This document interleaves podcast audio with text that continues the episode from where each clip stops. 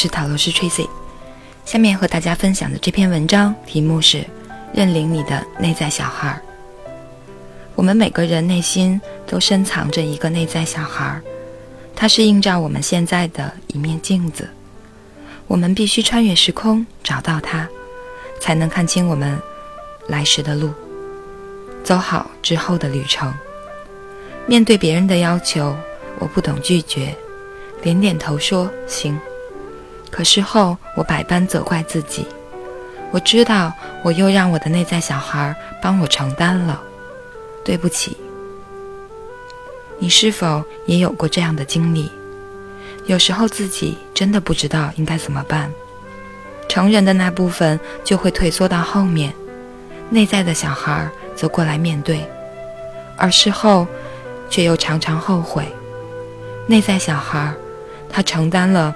我们本身最脆弱的那部分，让自己静下来，与他面对吧。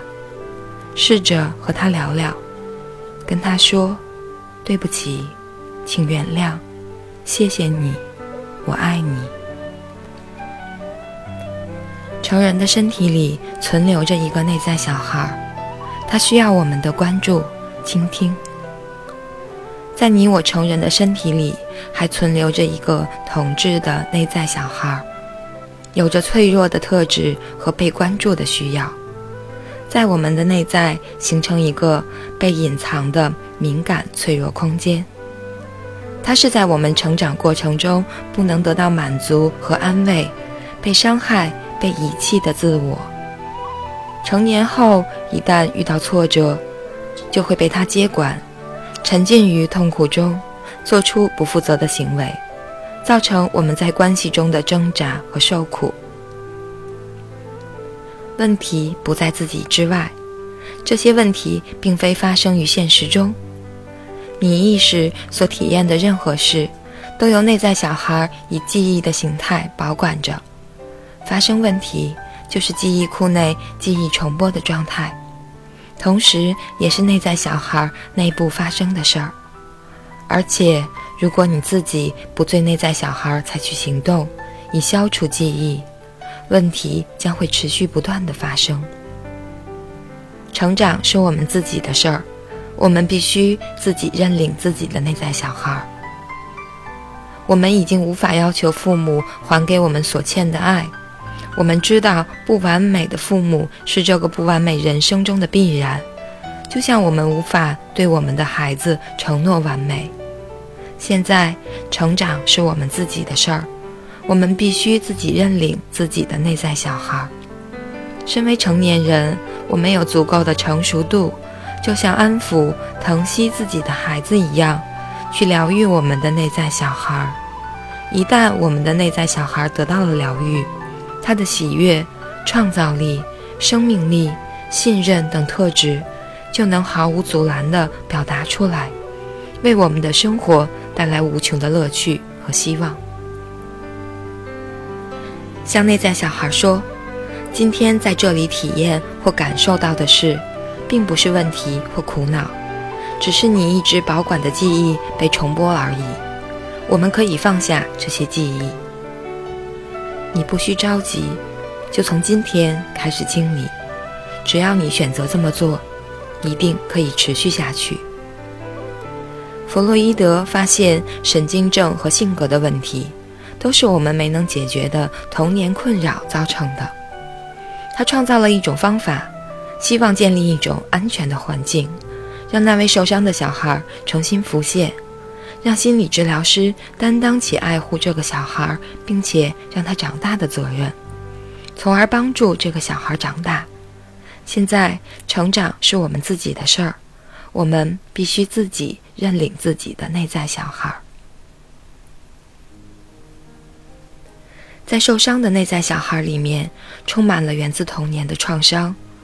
内在小孩受伤的成人，当发现自己需要别人的时候，不管其需要是多么的正当，都会觉得很丢脸，特别是在有性需求的时候，更体会到羞耻。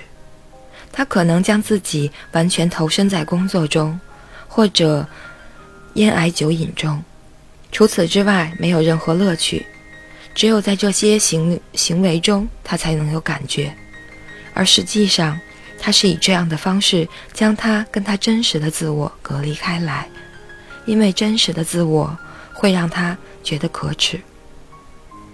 在我们的成长中，几乎只被允许表达感受和喜悦、兴趣和惊奇等正面的情绪，而恐惧、悲伤。愤怒等等情绪则被责备和压抑，在受伤的内在小孩里面，充满了源自童年的创伤。从现在起，不要再用酒采灌自己，用香烟去熏自己。你要做的是感受真实自己的情绪，而不是用种种方式逃避自己的情绪和自己情绪的真实接触。就是在和自己内在小孩的真实接触。在你有痛苦需要逃避的时候，面对这种情绪，找到痛苦背后你真实的需要，并接受它。拥抱内在的痛苦，为了得到幸福，你可能不断对自己提出更高的生活目标、更高的职位、更高的收入、更大的房子。但是从外部世界，你很少能够得到真正持久的满足。爱护自己，是我们能给予内在小孩的最好的看顾。其实你要做的是拥抱那个蜷缩在角落里的内在的孩子，安慰他那没有人真正看重、费尽吃奶的劲儿都没有得到爱和看顾的心灵。找一个地方静静待着，你能听到他悲伤的哭泣，还有对父母和伤害过自己的人切切的愤恨。想象出你内在小孩的样子，以他的方式给你写一封信，写出他受到的委屈、他的不满、他的痛苦。当你初次见到你内在小孩的时候，可能会觉得羞耻，甚至害怕。其实就是因为羞耻感和害怕，你的内在小孩才被长久的遗弃在那儿的。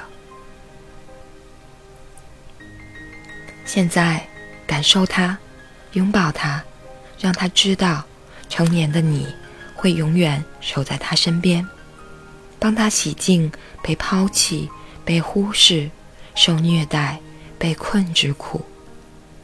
告诉他。虽然身边有很多人都可能会离他而去，而你永远不会离开他。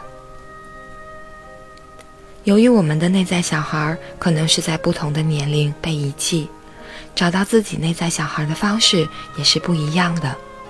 但是有一点，爱护自己是我们能给予内在小孩的最好的看顾，因为自我痛惜和自我照顾是对自己。负责任的心态。